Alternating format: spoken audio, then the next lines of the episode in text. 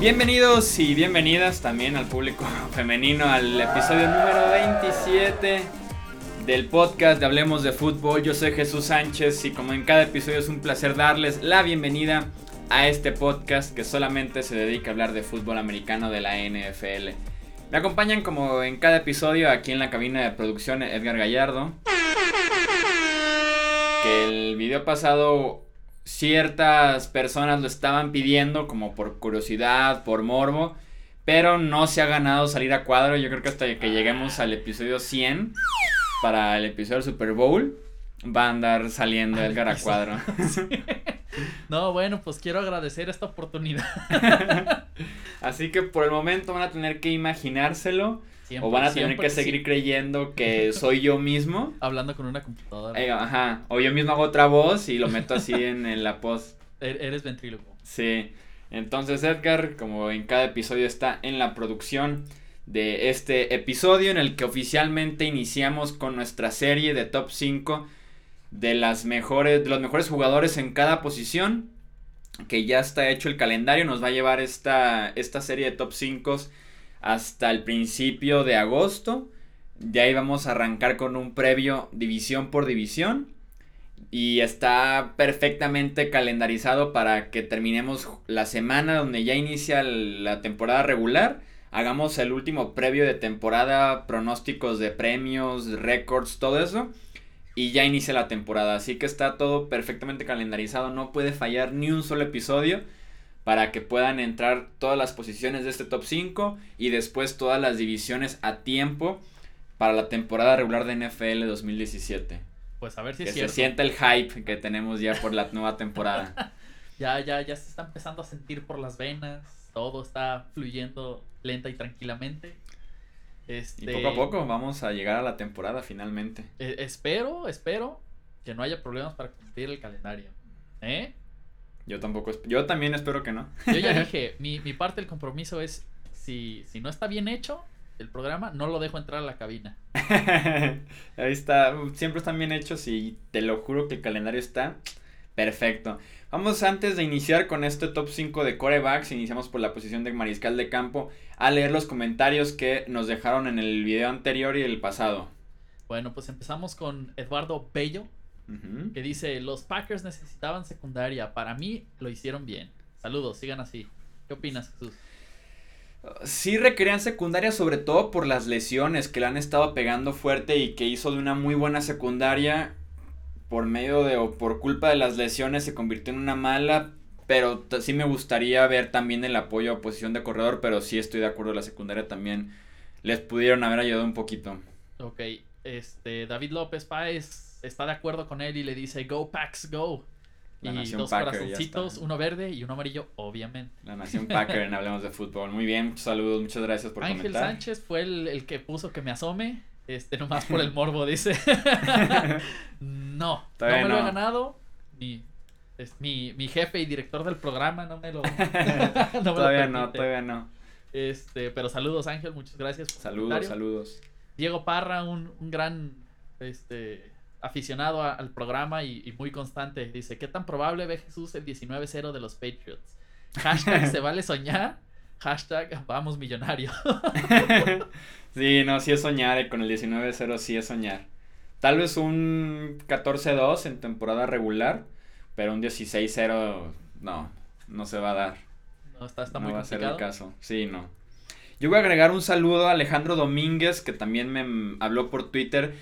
Eh, nos dijo que él escuchaba el podcast por medio de iTunes, así que nos dejaba su comentario en, por medio de Twitter y simplemente un saludo y un agradecimiento por su retroalimentación, que está muy al pendiente también del podcast, así que muchas gracias a Alejandro por sus comentarios. Ahora sí arrancamos con este top 5 de corebacks.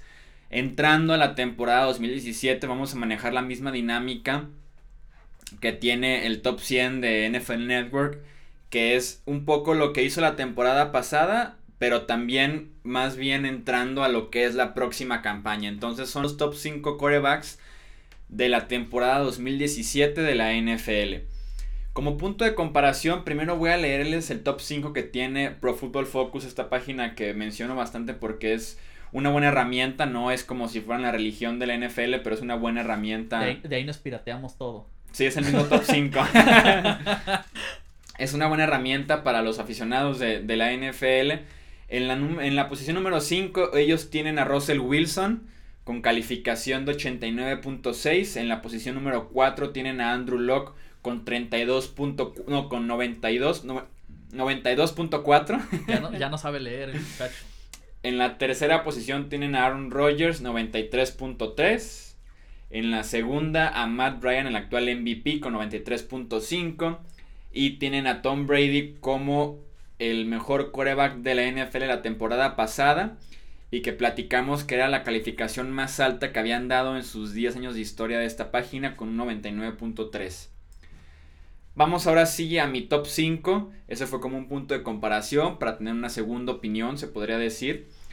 Eh, vamos a ir del 5 al 3 y después digo el 1 y luego digo el 2, ¿no? Es como, sería como el orden correcto. 5, 4, 3, 1 y 2 o 5, 4 y 3, 2, 1. Pues mira. Es que si digo el 2 se pierde el, la emoción del 1. El, suspenso del 1 porque, bueno. Sí, 5, 4, 3, 1, 2. 5, 4, 3, 1, 2. Estoy de acuerdo, sí. Va, esa va a ser la dinámica sí, de las posiciones Yo, que vamos a repasar. Estoy interesado en que las, los, los radioescuchas, por decirlo así, uh -huh. los podcast escuchas, este, nos dejen el comentario de qué les pareció. Sí, no, y que nos dejen su top 5. Ah, claro, claro. Uh, pero aparte de esto, o sea, quiero saber qué les parece esa idea, porque creo que sí es, es muy cierto el ese suspenso del 2 y el 1, creo que no, no nos, lo, no nos, la podemos jugar así. Sí, se perdería y más porque sí tienes como en mente quiénes son los dos que faltarían y ya se perdió la emoción. Entonces sí, que nos dejen su opinión acerca de la dinámica y que también nos dejen su top 5 para poder ver otras opiniones. So, sobre todo porque este top 5 no va a ser este programa nada más, pues. O sea, va a, los siguientes programas también. Sí, a las demás posiciones. Vamos, coreback, corredor, receptor a la cerrada. Entonces, y para, ver, para ver si están de acuerdo con esta dinámica. Pero venga. Sí, así es. Así que arrancamos número 5. Derek Carr, el coreback de los Oakland Raiders, que dio el gran paso de calidad de la temporada 2015 a la temporada 2016. Realmente hubiera sido muy interesante ver qué hubiera sido de los Raiders si Carr se hubiera mantenido sano, si no se hubiera fracturado eh, el, la tibia. Creo que fue el, ya el último mes de temporada regular. Hubiera sido muy bueno ver a Oakland en la postemporada con un equipo completo. Sobre todo porque Carr, apoyado de la que es probablemente la mejor línea ofensiva de la NFL, estaba haciendo trizas a las defensivas rivales la campaña anterior.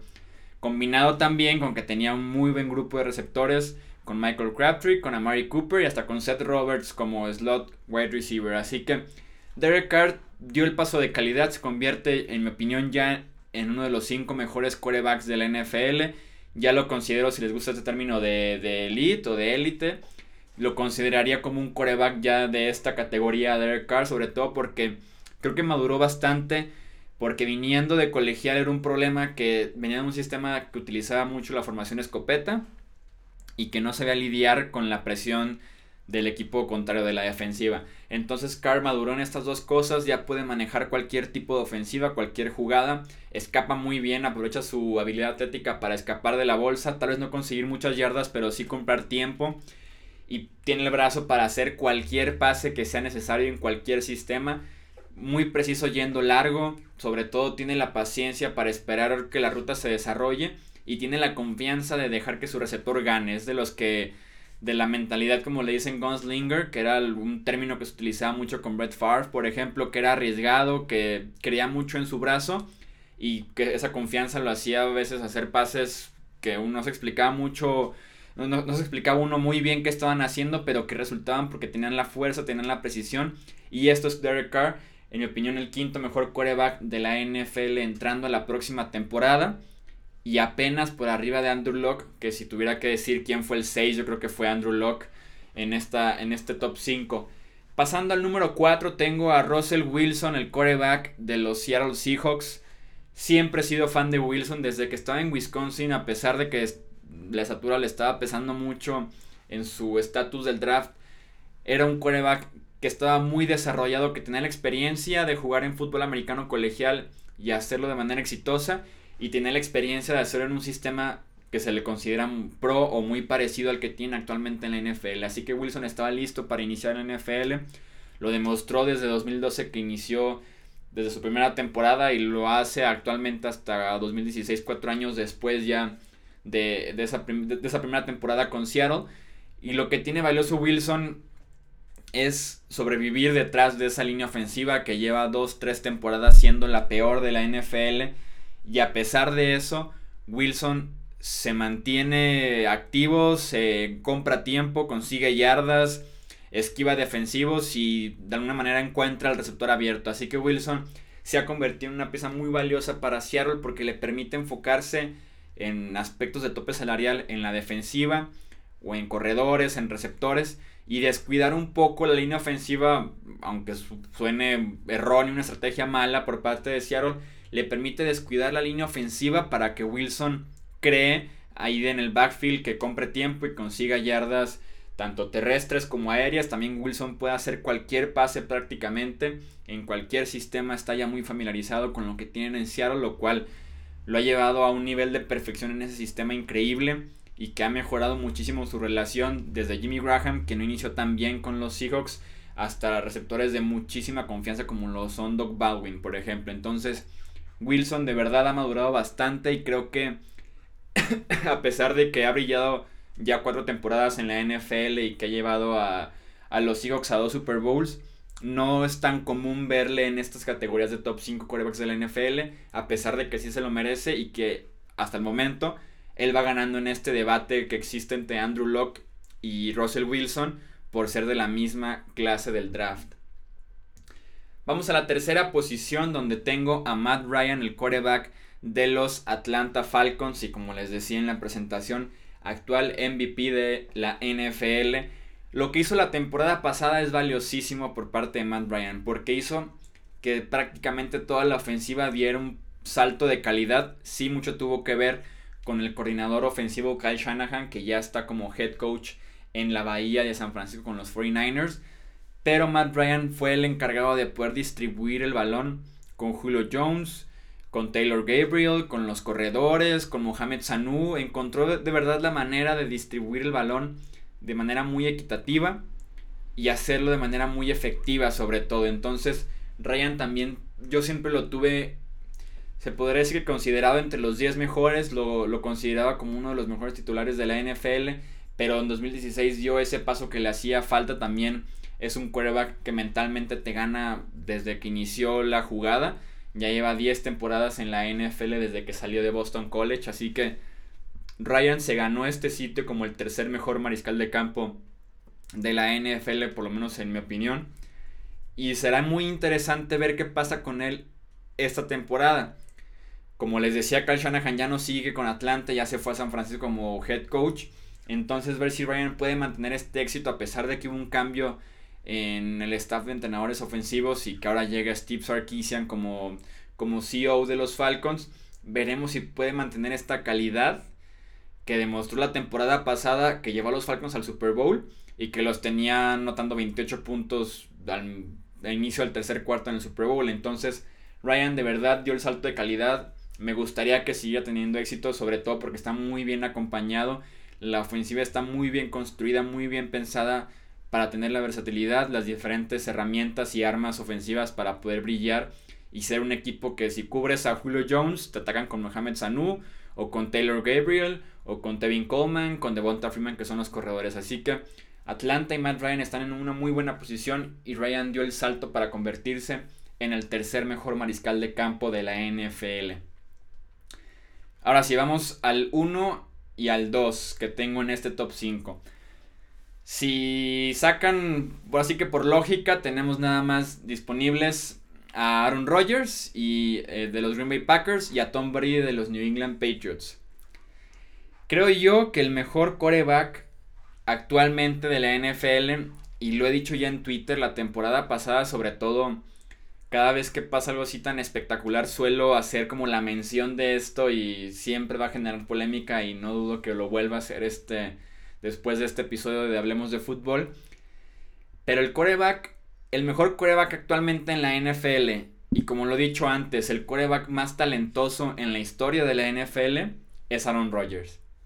El coreback de los Green Bay Packers con todo y la, y la cara que ahorita hizo Edgar Rogers es, es eso, lo que les acabo de decir, es el quarterback más talentoso en la historia de la NFL.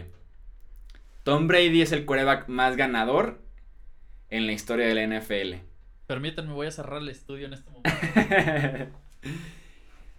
Rogers es talento puro. De verdad es talento puro.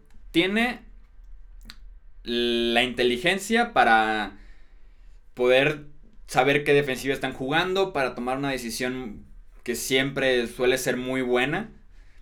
Tiene la visión porque como lo vimos, por ejemplo, la mejor, el mejor ejemplo de lo que es Aaron Rodgers fue ese pase imposible que metió con Jared Cook para llegar a posición de gol de campo en contra de los Cowboys los playoffs pasados. Demostró la inteligencia para mantener con vida la jugada. La visión para cambiar de opción de pase 3-4 veces, regresar con Cook y realmente encontrarlo en ese carril que existía entre la lateral y Jared Cook.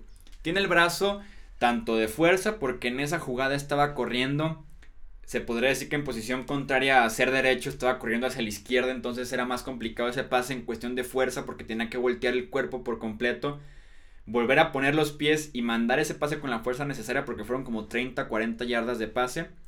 En el mismo brazo tiene la precisión y ustedes vieron dónde puso ese balón entre la lateral y, y el defensivo prácticamente solo está en las manos de Jared Cook.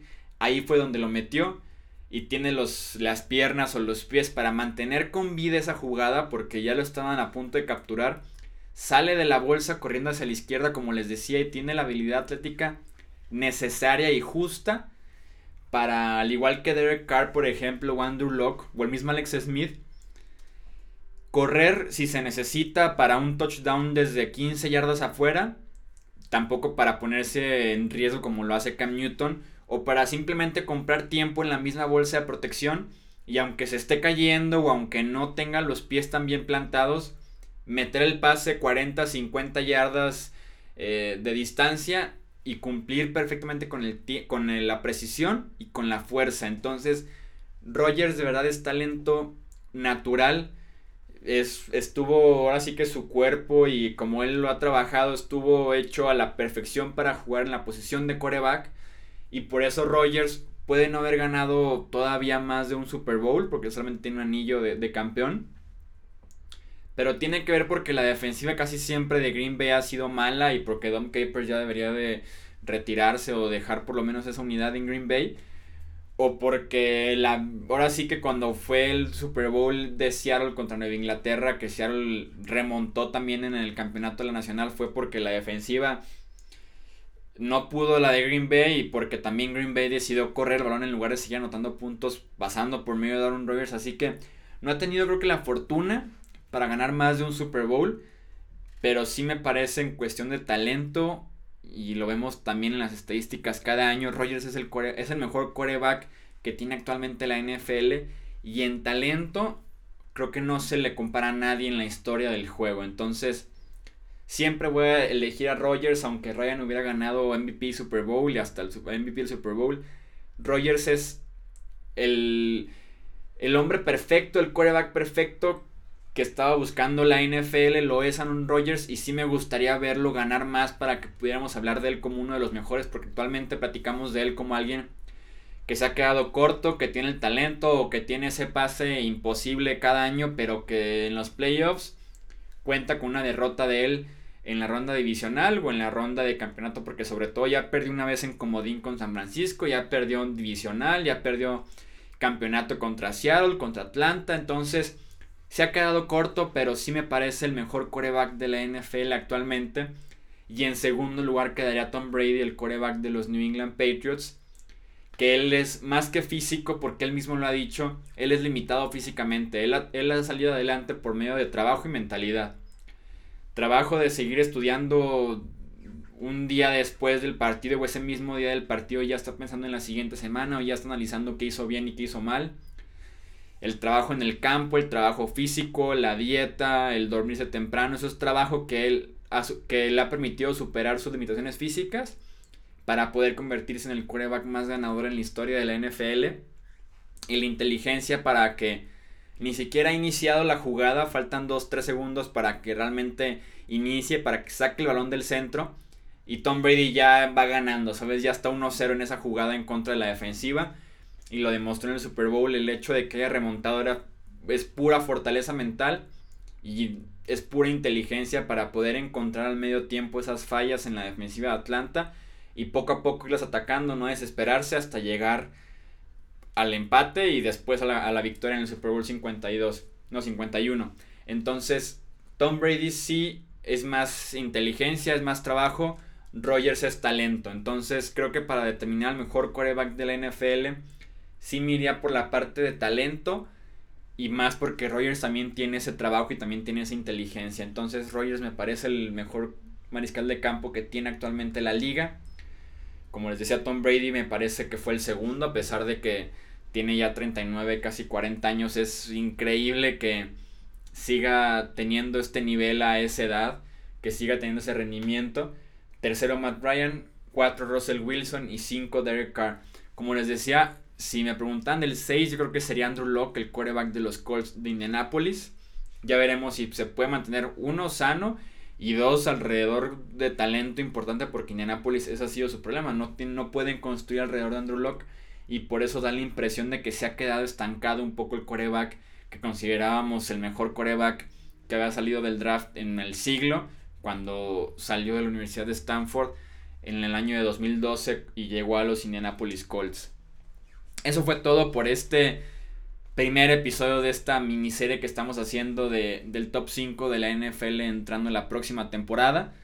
Ya saben que pueden dejar sus comentarios en las plataformas en las que está este podcast y también en el video de YouTube si es más fácil para ustedes o también en Twitter en arroba gallardo Edgar, en arroba chuy sánchez guion bajo o en Facebook como Jesús Sánchez guion deportes.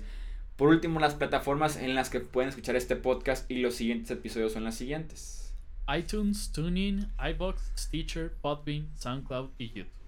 Ahí están las opciones, así que recuerden suscribirse, escuchar los anteriores episodios y mantenerse al pendiente de esta serie, que la próxima edición será el top 5 de corredores de la NFL. Mi nombre es Jesús Sánchez, a nombre de Edgar Gallardo, esto fue el episodio 27 de Hablemos de Fútbol, hasta la próxima.